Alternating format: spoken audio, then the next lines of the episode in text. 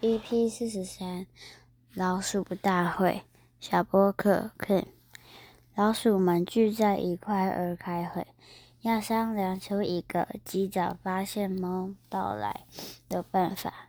一只老鼠发言，在猫的脖子上挂一个铃铛，远远地传来叮叮当当声，我们就能及时逃跑了。赞成，赞成！大伙儿七嘴八舌的举手附议。但是有谁去帮忙挂上铃铛呢？主席问。